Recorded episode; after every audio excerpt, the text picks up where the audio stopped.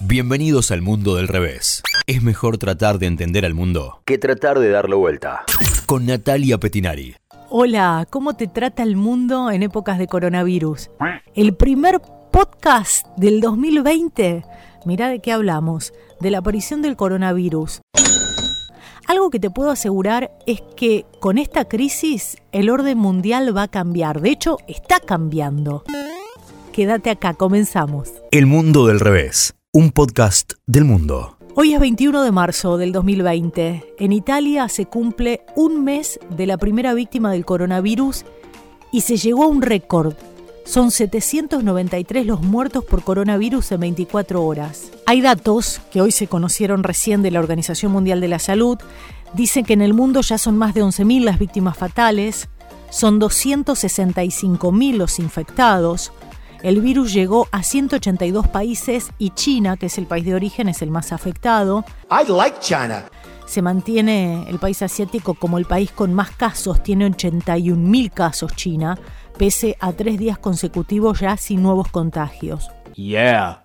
Le sigue Italia con 47.000 casos y España con alrededor de 25.000 infecciones, mientras que países como Estados Unidos, Alemania y Francia o Irán también están por encima de la barrera de los 10.000 casos. Wall Street lleva ya tres lunes negros con caída de bolsas mundiales, y con lo que esto implica, ¿no? Fuga de capitales, caída del precio del petróleo, devaluación de moneda frente al dólar. La amenaza es de una recesión global sin precedentes. Aunque hoy nadie puede predecir exactamente lo que va a pasar ni cuáles serán las consecuencias, sí se sabe que siempre el que la pasa peor es el más pobre, el que menos tiene, y esto aplica tanto para personas como países. Vamos a tener que disminuir nuestros privilegios y compartir con los demás. A ver, veamos nuestra región. En Latinoamérica casi todos los países tomaron el tema del coronavirus en serio. El mejor ejemplo fue Argentina. El presidente Alberto Fernández decretó cuarentena este 20 de marzo y será obligatoria al menos hasta el 31. Esto decía por cadena nacional sobre la excepcionalidad de la medida. Eh, vamos a ser absolutamente inflexibles. La verdad, esta es una medida excepcional que dictamos en un momento excepcional, pero absolutamente dentro del marco de lo que la democracia permite. Eh, le he pedido a todos los gobernadores la máxima severidad y quiero decirle a todos que vamos a ser muy severos con los que no respeten el aislamiento que estamos planteando. Y vamos a ser muy severos porque la democracia nos lo exige. En verdad, el primer deber de un, gobernante es cuidar la salud de su gente, es cuidar la integridad física de su gente. La economía, sin duda, se va a ralentizar y en esa lentitud de la economía vamos a tener menor actividad económica, menor recaudación y problemas fiscales que resolver. Pero en el otro extremo está Jair Bolsonaro, que insiste en minimizar los efectos de la pandemia, cuando él mismo se encuentra dentro del grupo de riesgo por tener 65 años y varias operaciones no hace mucho tiempo. Es más, se hizo dos tests para saber si tenía coronavirus, le dieron negativo. A inicios de marzo llamó a trabajar juntos a todos los brasileños, pero no aplicó medidas restrictivas para que el virus no se expanda. Esto decía Bolsonaro en cadena nacional. O mundo enfrenta um grande desafio. Nos últimos meses, surgiu um vírus novo, contra o qual não temos imunidade.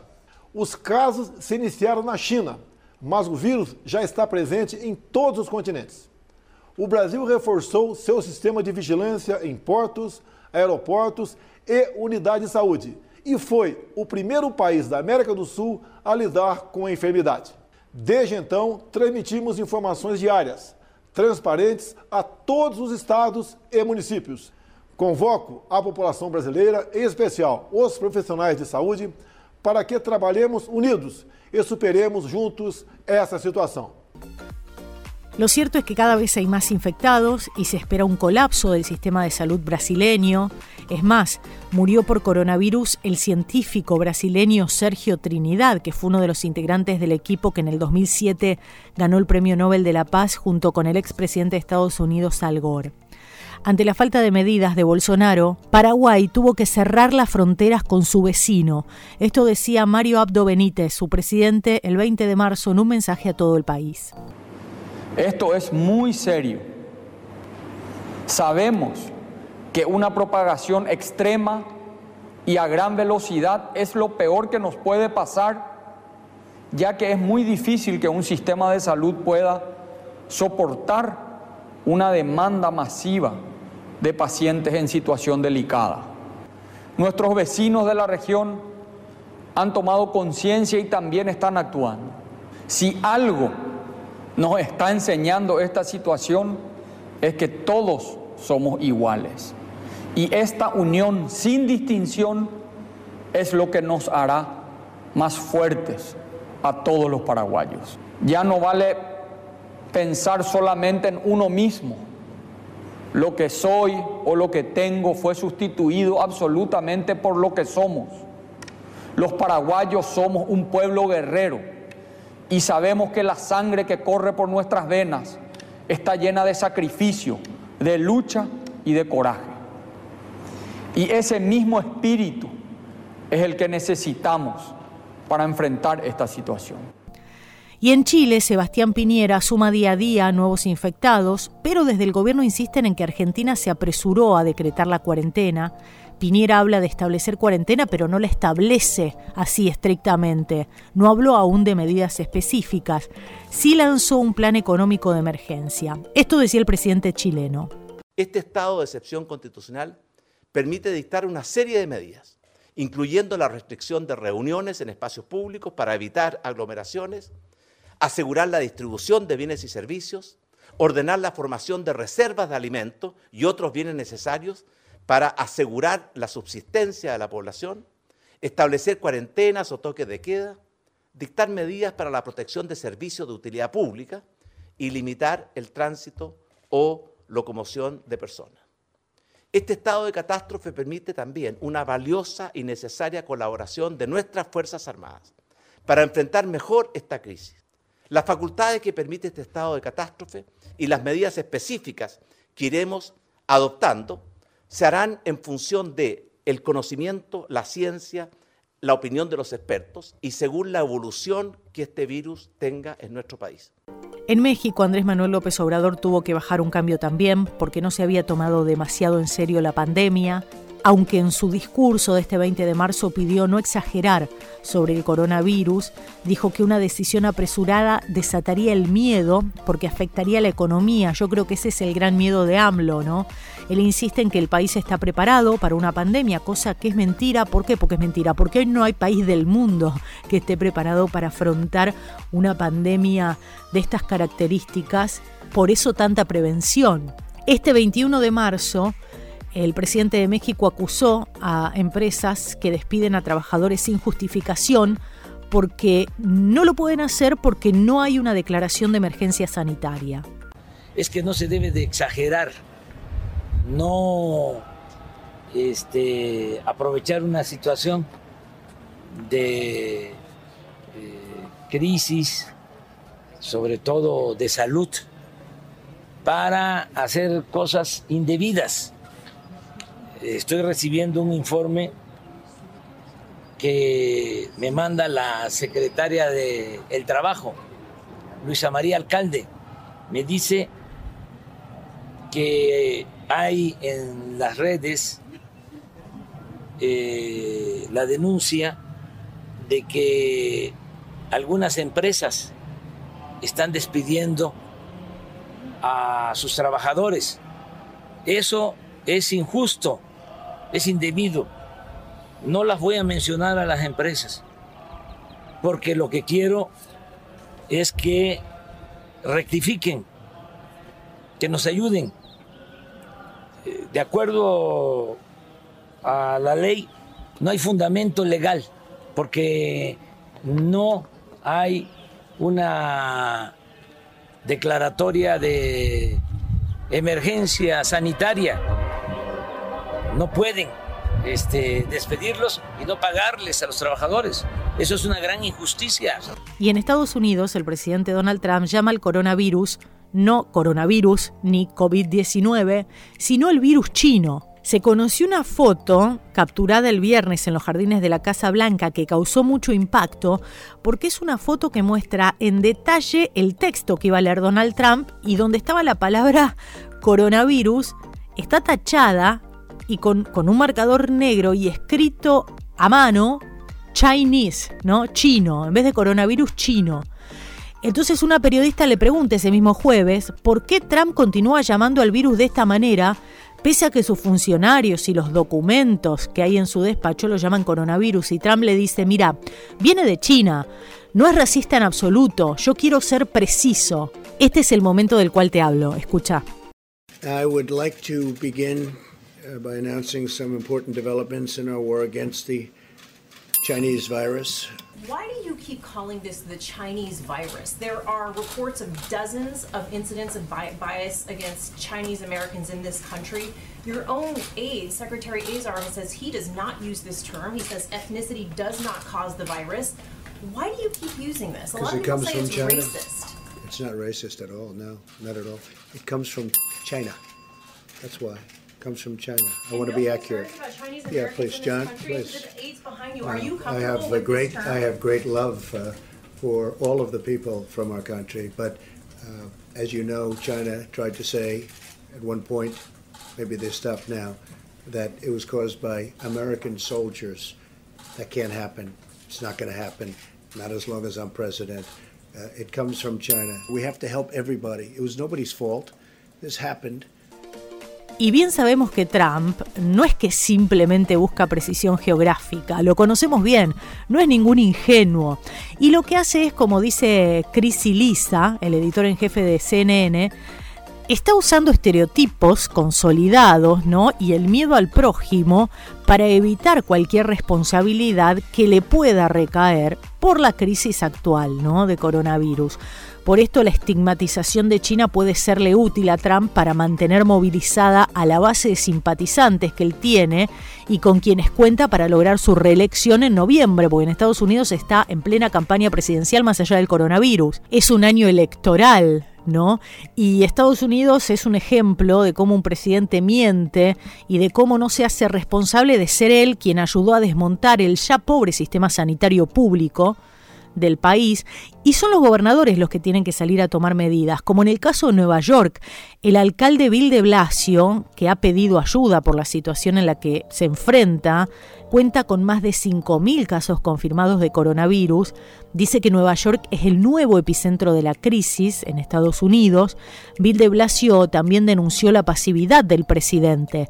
Dijo que la actual situación es sin ninguna duda una de las mayores crisis del país de las últimas generaciones y aún así, dice el presidente hoy, no ha ofrecido ninguna evidencia de acción. Hay dos cuestiones urgentes que surgen de esta crisis de pandemia. Una la sanitaria y la otra la económica. Abordemos primero la cuestión sanitaria, para la cual vamos a seguir hablando de Estados Unidos. Eh, el New York Times detectó cobros de hasta 4 mil dólares a personas que, que se presentaron en un hospital para realizarse el testeo de coronavirus. En Florida, a un hombre que llegó de China se fue a hacer el test y le vino una cuenta de 3.270 dólares. Esta es la situación. En España, la cadena SER reveló que hay centros de salud privados, que son hoy la mayoría en este país, que cobran hasta 300 euros para hacer una prueba. Y está lleno de denuncias que los sanatorios y clínicas privadas no solamente no colaboran con esta cuestión, sino que derivan a los pacientes a hospitales públicos, a personas que tienen signos de coronavirus, no los atienden. A este problema se le suma el de la carencia de personal, mermado por el achicamiento de los presupuestos de esta última década, porque ese es otro tema. En los últimos años los recortes mundiales que sufrieron los sistemas sanitarios nacionales fueron enormes y hoy se ven las gravísimas consecuencias. La detención del coronavirus debe ser un trámite gratuito en el sistema público para que para estimular que la gente vaya y se lo haga, porque es la única manera, y así se reduce la extensión de la enfermedad. Trump, por ejemplo, en el 2018 desarmó todo un trabajo que había hecho Obama cuando estalló el ébola en el 2014. Obama había creado una unidad de seguridad sanitaria global que dependía del Consejo de Seguridad Nacional. Bueno, la administración Trump, chau, barrió todo, ¿eh? echó a toda la cadena de mando de respuesta a las pandemias. Y por ahora, el Congreso, por suerte, por ahora, ¿no? Y dada la situación, pudo bloquear los planes de Trump porque quería recortar en otro 40% el presupuesto del Servicio de Salud Pública. Pero en el último tiempo, bueno, vino debilitándose la salud pública estadounidense enormemente. Los sanatorios privados no actúan en estos momentos, eso hay que saberlo, porque no quieren, porque no les conviene y en momentos de crisis necesitamos al Estado. Esto es así, te guste o no. Y después está la cuestión económica. Eh, sin dudas, Después de esto se va a reconfigurar la economía global y esperemos que sea para el bien de la mayoría la caída de las bolsas, este pánico de los mercados, se da porque muchas empresas dejan de producir y la gente deja de consumir. Bomba explosiva, cae el consumo, cae la producción. Y ahora y ahora se le suma también la baja de los precios del petróleo, ¿no? Consecuencia directa de esto, de, de, la baja del consumo y la baja de la producción. ¿Por qué? Porque la actividad industrial y doméstica disminuyó. Y esto desembocó además porque podría no haberlo hecho, pero desembocó en una batalla petrolera entre dos de los principales exportadores de petróleo, Rusia y Arabia Saudita. ¿Qué pasó? Se quebró la unidad de la OPEP, de la Organización de Países Exportadores de Petróleo. ¿Por qué? Porque los dos países habían acordado mantener el precio del petróleo, ¿no? Eh, establecer un tope para beneficio de ambos. Pero ante esta crisis, ¿qué hace Arabia Saudita? Mira, como bajó la venta de petróleo, le propone a Rusia disminuir la producción. ¿Para qué? Para poder seguir manteniendo los precios. Rusia se negó. Entonces Arabia Saudita unilateralmente bajó los precios. Y en lo que va del año, ya el precio del petróleo bajó al menos un 45%, dicen algunos, otros hablan de un 60%. ¿Quién la pasa peor en la crisis? Como te decía al principio, el que menos tiene. En América Latina, una región de países emergentes, el impacto va a ser grande. ¿Por qué? Y porque no son países con economías estables. Al contrario, tenemos economías débiles con crisis constantes. ¿Cómo es la cosa? A ver, ¿qué pasa ahora? Lo primero que ocurre en momentos de crisis en la economía de un país es la salida del capital financiero. Ahí se da el primer impacto es el capital especulativo que ante la incertidumbre se las toma. ¿Por qué? Porque le importa todo un pepino, hay riesgo, se va. ¿A dónde se va este capital financiero? Imagínate, ¿dónde llevarías la plata vos? A un lugar que te parece que es el más seguro del mundo para vos. Estados Unidos, ¿no? Ese capital especulativo se convierte en bonos estadounidenses. Se van para allá. ¿Qué pasa en el país emergente como Argentina, por ejemplo? y caen los precios de los bonos y acciones, aumentan las tasas de bonos soberanos, aumenta el índice del riesgo país y presiona, en este caso el peso argentino, a devaluar. El otro punto que afecta a los países es el comercio exterior. Y bueno, hablo de Argentina porque bueno, estamos, yo soy argentina, vivo en Argentina y, y, conozco un poco más la economía de acá, pero una disminución del comercio exterior, ¿qué significa? que se reducen las exportaciones. Esto genera, en un país como Argentina, la reducción del precio de los commodities, es decir, de las materias primas. La soja, el maíz, el trigo perdieron este mes entre un 7 y un 11% de su precio. Complica también aquellas industrias que necesitan importar insumos básicos. ¿Por qué? Porque las fronteras están cerradas. En Argentina, el ejemplo de los respiradores. Argentina no tiene suficientes respiradores para afrontar la crisis, pero estos no son producidos acá, se compran en Alemania, que a su vez está ocupada en producir para qué? Para abastecer a su mercado interno. No van a exportar. Los estados qué hacen? Ante esta crisis inyectan dinero a la economía. Los gobiernos hacen una fuerte emisión de dinero para que el sistema siga funcionando. Por ejemplo, se ocupan de que personas que se han quedado temporalmente sin trabajo sigan cobrando para poder pagar sus cuentas o empresas que no pueden producir puedan seguir pagando a sus empleados. En este caso, la Reserva Federal de Estados Unidos puso una disposición del sistema financiero de un billón y medio de dólares. El Banco Central Europeo va a inyectar 120 mil millones de euros. El FMI dijo que iba a inyectar un billón de dólares. Ahora la pregunta es, ¿Ese dinero va todo a la economía real o sigue en el mundo financiero especulativo? Hay algo que no resolvió la crisis económica del 2008, que es dejar que siga mandando la especulación.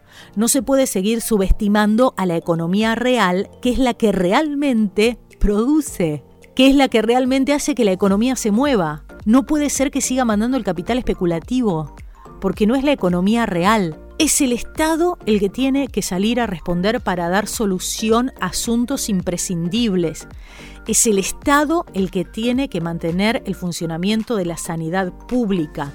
Es el Estado el que tiene que sostener los puestos laborales. Es la economía real la que hace que el mundo funcione. Es el Estado, no el mercado. Esto es todo por ahora. Espero que este podcast te haya servido para que entiendas un poco cómo funciona el mundo y la economía mundial en tiempos de coronavirus. Hasta la próxima. Esto fue El Mundo del Revés. Es mejor tratar de entender el mundo que tratar de darlo vuelta. Hasta la próxima.